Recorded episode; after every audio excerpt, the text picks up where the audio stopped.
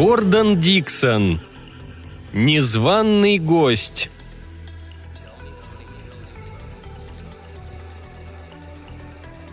Кэрри Харман был молодым человеком не. Во всяком случае, у него хватило ума создать себе репутацию знающего адвоката и благодаря этому закрепиться в обществе равнинных обитателей Венеры, что было совсем не так просто. К тому же он прозорливо упрочил свое положение женитьбой на дочери одного из крупнейших торговцев медикаментами. Но в технике он разбирался, прямо скажем, как свинья в апельсинах, а следовательно, его и на пушечный выстрел нельзя было подпускать к дорогостоящему оборудованию, требующему самого деликатного обращения. Все равно, что позволить ребенку играть со спичками. Жена ему попалась с характером, и временами ладить с ней было непросто, но она любила его как последняя дура. А так как он ее совсем не любил, то при каждой размолвке просто исчезал на некоторое время, пока страх навсегда потерять драгоценного супруга не приводил жену в должное состояние покорности судьбе. Понимая, что за столько лет она прекрасно изучила все его привычки, он старался не появляться в одних и тех же местах и действовал весьма успешно, наслаждаясь своим умением выискивать в качестве очередного прибежища самые неожиданные уголки на планете. И вот однажды, находясь в прекрасном расположении духа, он серым зимним утром посадил свой небольшой вертолет в одиноких горах у станции погоды, которую обслуживал Берг Макентайр, на несколько минут опередив снежный буран, несущийся за ним по пятам – Загнав двухместный вертолет в ангар и наевшись до отвала, этот незваный гость теперь сидел, развалившись в кресле, и слушал завывание ветра, бессильно разбивавшиеся о крышу станции со скоростью 150 миль в час. «Еще десять минут», — сообщил он Берку, — «и мне пришлось бы туго». «Туго», — фыркнул Берг, крупный блондин с грубыми чертами лица, который с презрением относился ко всему человечеству — за исключением отдельных личностей, причастных к метеорологии.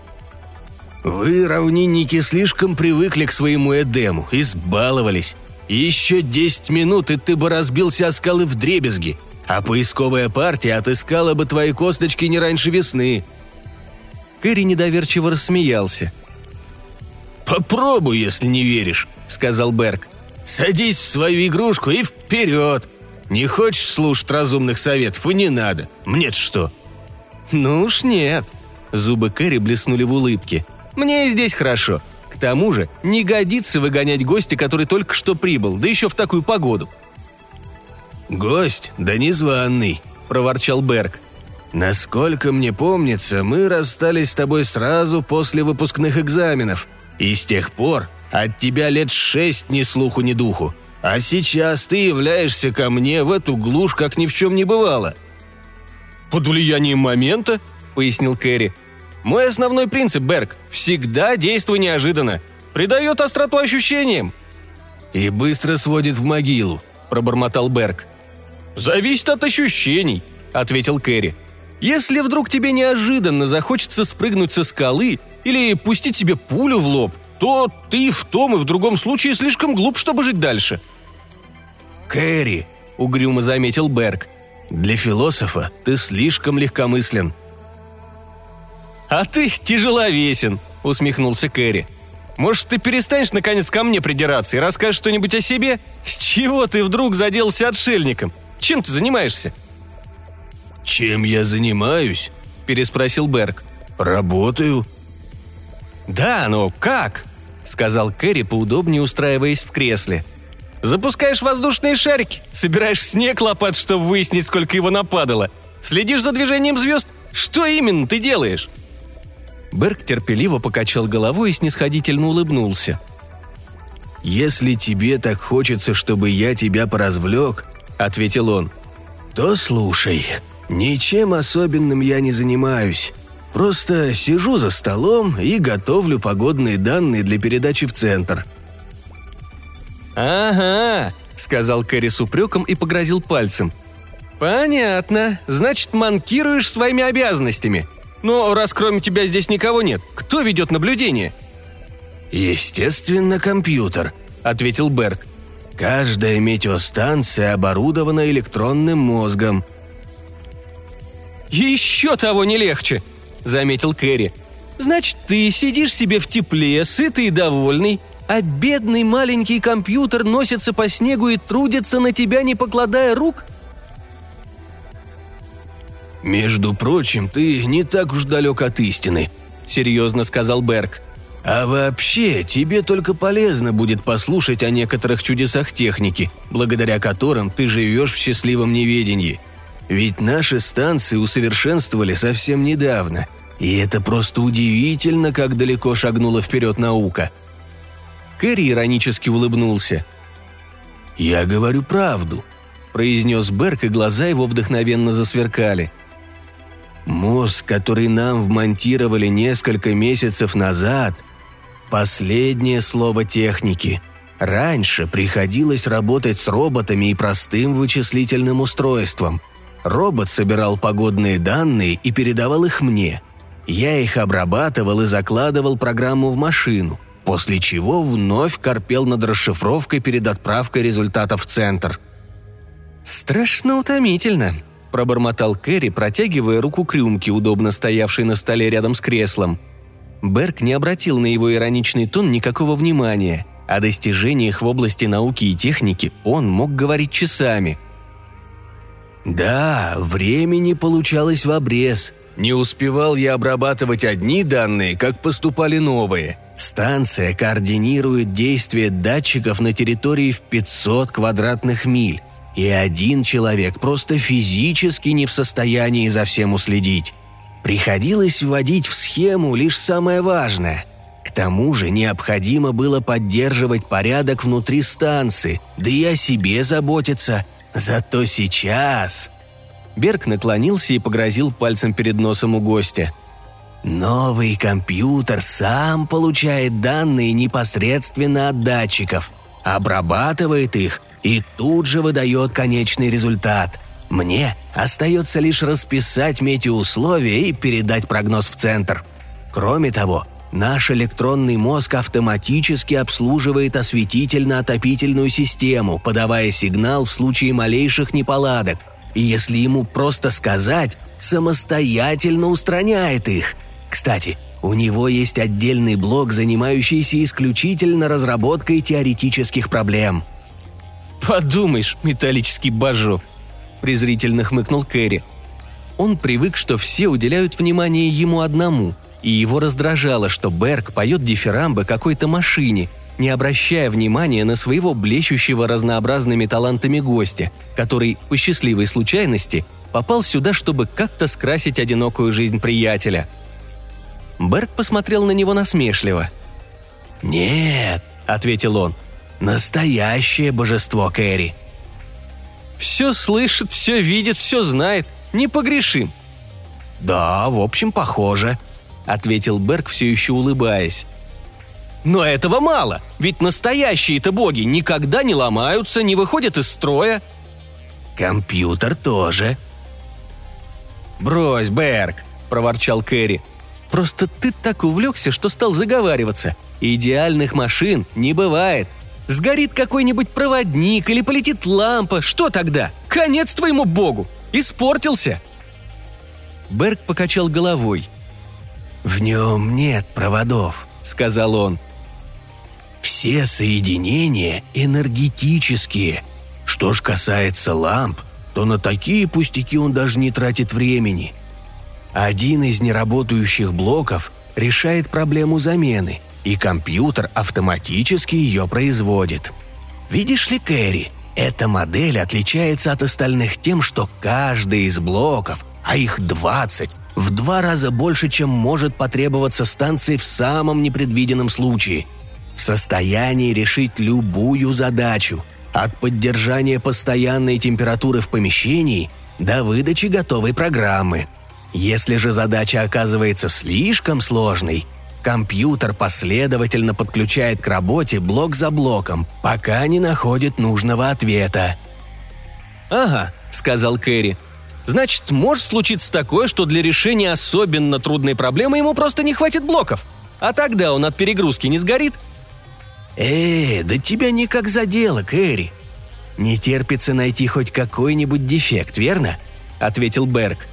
«Должен тебя разочаровать. Теоретически, конечно, возможно столь сложная задача, для решения которой компьютер вынужден будет задействовать все блоки – Например, если станцию внезапно поднимет ветер и понесет по воздуху. Тогда, разумеется, выключится вся система. Но даже в этом случае перегрузки не произойдет. Просто компьютер постепенно выяснит причину того, почему станция взлетела, и сразу начнет принимать меры, чтобы вернуть ее на прежнее место. Кэрри выпрямился и щелкнул пальцами. «Тогда все просто», — сказал он. Я пойду и скажу твоему компьютеру по внутреннему микрофону, что нас подняло в воздух». Берг громко расхохотался. «Кэрри, дурашка!» – сказал он. «Неужели ты думаешь, что конструкторы мозга не предусмотрели возможности словесной ошибки? Ты скажешь это, а компьютер мгновенно все проверит и вежливо ответит. «Простите, сэр, данные не подтвердились». Глаза Кэрри сузились. На скулах появились красные пятна, но улыбка осталась прежней. «Значит, у него есть теоретический блок», – пробормотал он. «Конечно», – ответил Берг, явно наслаждаясь победой. «И ты можешь пойти туда и сказать, просчитай такое допущение, наша станция летит по воздуху, и компьютер немедленно примется за работу». Он умолк, и Кэрри выжидательно на него посмотрел. «Но», — продолжал метеоролог, — «он будет решать эту задачу только с помощью свободных блоков и отложит ее решение, если для обработки поступят реальные метеоданные».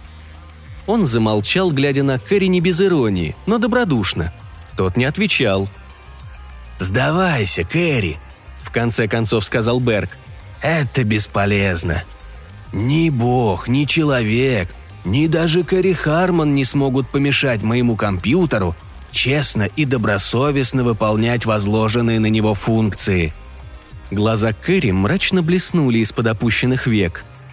Какое-то время он просто сидел, глядя на смотрителя станции. Потом тихо произнес. «Я могу это сделать».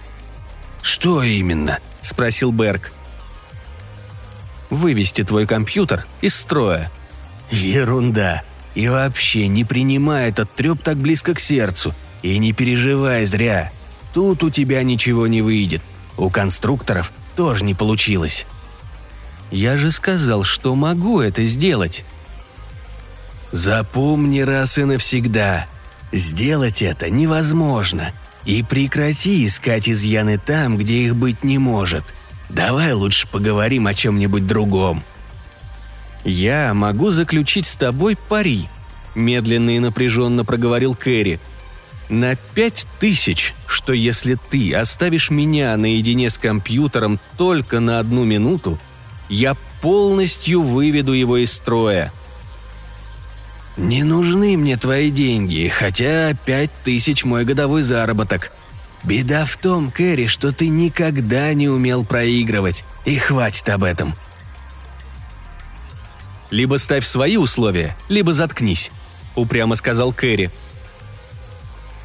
Берг вздохнул. «Послушай», — сказал он, явно начиная сердиться. «Может, я и напрасно раздразнил тебя, но заруби себе на носу. Я говорил чистую правду, и тебе не удастся заставить меня признаться в обратном. Ты ведь ничего не смыслишь в технике. Понятия не имеешь о машине и даже представить себе не можешь, что препятствовать ее деятельности абсолютно невозможно. По крайней мере, это не в твоих силах. Ты, видно, думаешь, что я не очень в этом уверен, поэтому и предлагаешь спорить на баснословную сумму – а если я просто откажусь спорить, ты решишь, что выиграл. Но послушай, я уверен, что прав не только на 99, И не только на 99 и 999 тысячных процента. Я уверен на все сто процентов. И спорить не хочу, потому что это просто грабеж. К тому же ты тогда возненавидишь меня на всю жизнь». «Мое предложение остается в силе», — сказал Кэрри. «Ну ладно», — вскричал Берг, вскакивая на ноги. «Если ты настаиваешь, я согласен. Держу пари». Кэрри ухмыльнулся, встал с кресла и пошел за метеорологом из просторной гостиной, яркий свет ламп которой контрастировал с мраком снежной бури за окном. Некоторое время они шли по коридору с обшитыми металлом стенами и, наконец, остановились у большой стеклянной двери. «Здесь находится компьютер», — сказал Берк, указывая сквозь стекло и поворачиваясь к Кэрри, стоявшему сзади. «Если ты хочешь обратиться к нему устно, надо говорить в левый микрофон. Водное устройство справа, а внутренняя дверь ведет на энергетическую станцию. Однако, если ты надеешься применить физическую силу, лучше сразу пойдем обратно. Наши осветительные и отопительные системы не имеют ручного управления. Они действуют благодаря небольшому ядерному реактору, полностью подчиненному компьютеру, не считая автоматики самого реактора которая немедленно отключает его в случае серьезного стихийного бедствия, скажем, прямого попадания молнии. И тебе не удастся пробиться сквозь эту двойную защиту даже за неделю. Если же ты задумал повредить сам компьютер, то учти, что его передняя панель сделана из двухдюймовой стали, а сварка велась под давлением. «Уверяю тебя», — сказал Кэрри, — «что я не собираюсь ничего ломать». Берг быстро взглянул на него, но в улыбке адвоката не было на этот раз и тени иронии. «Хорошо», — сказал метеоролог, отступая от двери. «Можешь войти. Мне подождать или тебе необходимо, чтобы я удалился?» «О, можешь смотреть, сколько влезет», — ответил Кэрри. «Нам, компьютер-ломателям, нечего скрывать».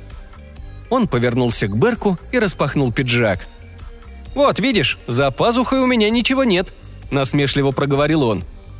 «Иди», – грубо перебил его Берг. «Сколько можно еще трепаться? Я хочу, наконец, вернуться в гостиную, к выпивке». «Спешу», – ответил Кэрри и вошел внутрь, закрыв за собой дверь. Берг видел сквозь стекло, как Кэрри подошел и остановился примерно в полуметре от микрофона, замерев на месте – Плечи его расслабленно опустились, руки повисли как плети, и напряженно глядя ему в спину, Берг какое-то время никак не мог понять, что кроется за столь странной позой. Внезапно его осенило, и он громко расхохотался. «Ну, конечно же», — сказал он себе. «Наш герой решил блефовать до конца и теперь ждет, когда не выдержу я. Заволнуюсь и ринусь оттаскивать его от компьютера». Успокоившись, Берг закурил сигарету и посмотрел на часы. В распоряжении Кэрри оставалось примерно секунд 45. Потом ему придется признаваться в полном бессилии, хотя, конечно, он тут же на месте вполне может придумать какие-нибудь фантастические аргументы, доказывающие, что на самом деле он одержал полную победу. Берг нахмурился. Сколько он помнил Кэрри, тот просто патологически боялся превосходства над собой кого-то другого – и если сейчас не удастся хоть как-то его успокоить, жить с ним вдвоем на станции в течение многих дней, пока не кончится буран, будет очень тяжело. Не выгонишь же его на улицу при морозе в 60 градусов и ураганном ветре. С другой стороны, Берку совсем не улыбалось кому-то там подлаживаться. Вибрация генератора, которую он постоянно чувствовал сквозь пол и которая стала такой же привычной, как собственное дыхание, внезапно прекратилась – Лопасти вентилятора, гнавшего горячий воздух, замедлили бег и остановились.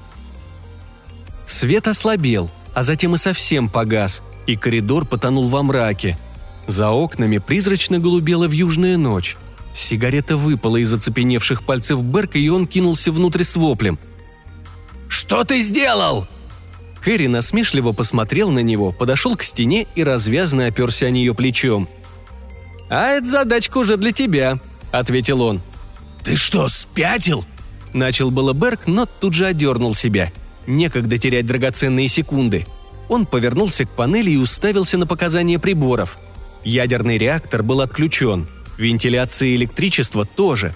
На панели горела лишь одна лампочка, подтверждающая, что компьютер занят какими-то расчетами.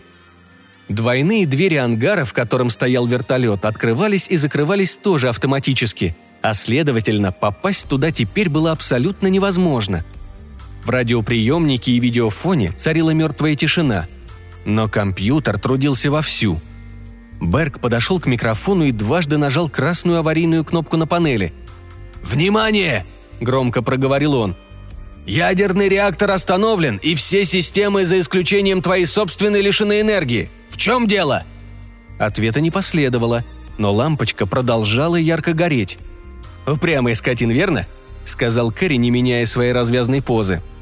Берг не обратил на него ни малейшего внимания и вновь нажал на кнопку. «Отвечай!» – приказал он. «Немедленно отвечай! В чем дело?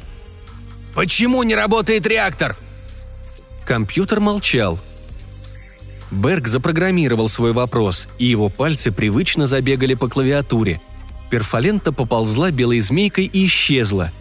Берг напряженно ждал. Ответа не было. Долгое время он стоял, глядя на компьютер, как будто отказывался верить собственным глазам. Затем повернулся и пристально посмотрел на Кэрри. «Что ты сделал?» «Признаешь себя побежденным?» – требовательно спросил Кэрри. «Да». «Значит, я выиграл?» «Да». «Тогда скажу». Кэрри вынул сигарету, закурил, как следует затянулся и выпустил облако дыма, окутавшее комнату, где уже заметно похолодало, ведь батареи отопления были отключены. Твой распрекрасный компьютер, может, разбирается в метеорологии, но ничего не смыслит в логике. А ведь это, на мой взгляд, просто возмутительно, в особенности если учесть, насколько тесно логика связана с математикой. «Что ты сделал?» «Не перебивай», — сказал Кэрри. «Имей терпение». «Так вот, я говорю, это просто возмутительно. Твой непогрешимый любимчик, стоящий, полагаю, не один миллион, ломает себе голову над парадоксом». «Парадоксом!» — с рыданием выдохнул Берг. «Ну да, парадоксом», — фальцетом пропел Кэрри. «Весьма миленьким парадоксом». Он вновь заговорил нормальным голосом. «Пока ты чуть не лопался от гордости, говоря о своей железяке и ее несокрушимости, я подумал, что компьютер можно запросто парализовать, подкинув ему задачку, непостижимую для его механических мозгов. Я вспомнил кое-что из курса логики, который нам читали в институте. Нечто под названием «Парадокс Эпименида». Не помню точно, что там говорилось. Лекции были скучными, и, честно говоря, на них жутко хотелось спать. Но суть в том, что если, например, я тебе скажу «все адвокаты лжецы», то как узнать, правду я говорю или нет, если я сам адвокат? Ведь если это правда, значит, будучи адвокатом, я лгу. Но если я лгу и все адвокаты не лжецы, значит, я говорю правду. Ты понял? Если мое заключение правдиво, значит, я лгу, а если я лгу, значит, оно правдиво. Внезапно Кэрри громко расхохотался. «Жаль, ты не видишь своей физиономии в зеркале, Берг», — еле выговорил он, давясь от смеха. В жизни не встречал такой обалделой рожи. В общем, я подошел к компьютеру, и пока ты вежливо ждал меня снаружи, сказал «Ты должен опровергнуть то, что я сейчас утверждаю, потому что все мои утверждения неверны». Он умолк и посмотрел на метеоролога. «Ты понял?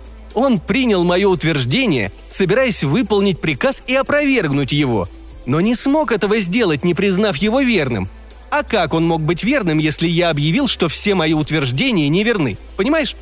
Ну, конечно, понимаешь, у тебя на лице все написано. О, если бы ты только мог себя сейчас видеть! Краса и гордость метеорологии, споткнувшаяся о какой-то парадокс. Глядя на ошарашенного Берка, Кэрри вновь расхохотался, не в силах удержаться, и только через несколько минут, вдостально смеявшись, начал потихоньку приходить в себя – Чувствуя некоторую слабость после столь бурного веселья, он выпрямился, как-то странно всхлипнул и прислонился к стене. Подняв воротник пиджака, он передернулся всем телом и посмотрел на метеоролога. «Теперь, когда тебе известно, где собак зарыта, запускай свою машину на полную мощность. Во-первых, здесь что-то чересчур прохладно, а во-вторых, свет несколько мрачноват». Берг не двинулся с места. Он, не мигая, смотрел на Кэрри, прямо-таки бурави его взглядом. Кэрри фыркнул. «Ну уж, Берг!» — сказал он. «Свет стать всех наверх! После будешь переживать!» «Если тебя беспокоит наш пари, считай, что ничего мне не должен. И не расстраивайся так из-за своего любимчика. Не так уж он плох. Честно говоря, я считал, что он просто перегорит, а не задействует для вычислений все блоки. Смотри, он и сейчас никак не угомонится. Может, ему удастся разработать теорию классов? Вот тогда он решение найдет через годик-другой». Берг продолжал стоять как статуя. Кэрри посмотрел на него подозрительно. «В чем дело?» – раздраженно спросил он. Губы метеоролога задвигались, как в немом кино – и тонкая струйка слюны сбежала с уголка рта и потекла по подбородку. «Ты...» — с трудом выдавил он из горла нечто похожее на хрип умирающего. «Что?» «Кретин!» — заорал Берг, неожиданно обретая дар речи. «Дегенерат! Дебил!» «Я? Я?» — возмущенно возопил Кэрри. «Я ж был прав!» «Да, ты был прав», — сказал Берг. «Слишком прав!» А как прикажешь заставить компьютер запустить ядерный реактор, отрегулировать температуру и дать свет, если все его блоки заняты решением твоего парадокса? Что могу сделать я, если машина оглохла и ослепла?» Два человека молча смотрели друг на друга. Их дыхание превращалось в облачка пара, а зловещее пение бури, приглушенное мощными стенами, звучало все громче и торжественней – Температура внутри станции быстро падала –